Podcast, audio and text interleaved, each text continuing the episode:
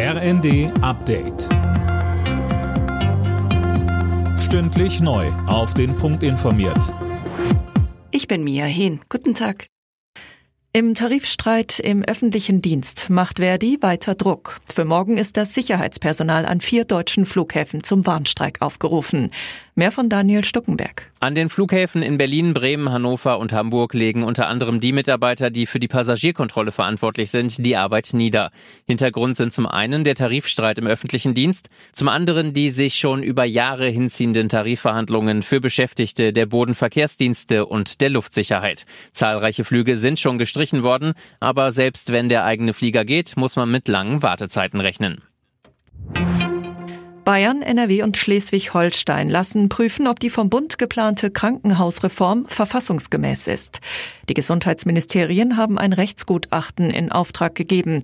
Im Kern geht es um die Frage, ob Berlin zu weit in die Kompetenzen der Länder hineinregiert.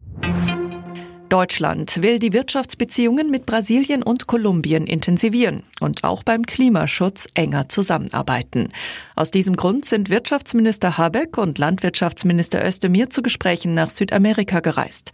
Mit dabei ist auch eine Wirtschaftsdelegation. Habeck sagte vor dem Abflug, Brasilien, eine der größten Wirtschaften der Welt, muss man sagen, eine der stärksten Ökonomien auf dem amerikanischen Kontinent. Die deutschen Unternehmen sind dort sehr stark vertreten, traditionell. Es gibt über 1000 deutsche Unternehmen, die da jetzt schon sind. Also wir starten auf sehr, sehr hohem Niveau. Wird Deutschland bei den Oscars so richtig abräumen? Das zeugt sich in der kommenden Nacht. Dann werden die begehrten Filmpreise in Los Angeles verliehen.